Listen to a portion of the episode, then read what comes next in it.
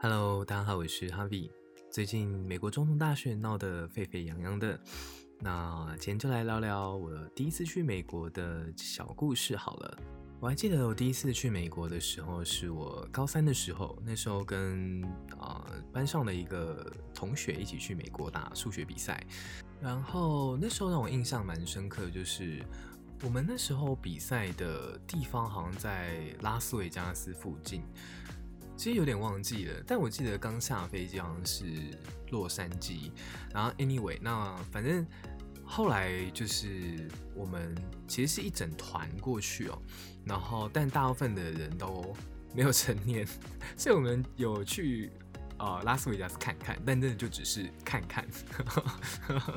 对，就看那个环境啊，就哦这里就是赌场嘛，对，然后。晚上的时候就有一点自由活动的时间，那时候大概凌晨晚上九点十点，然后我就跟我班上的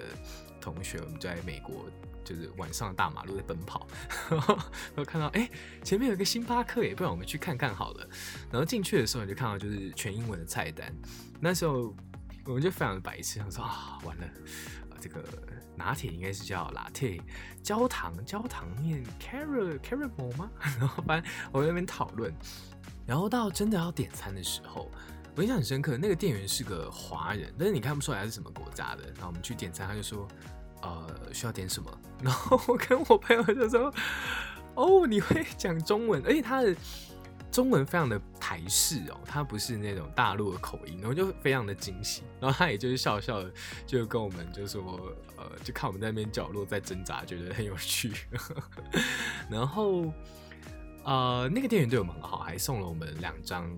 就是美国星巴克的会员卡。反正我就觉得超级有趣的，有一种特别温暖的感觉。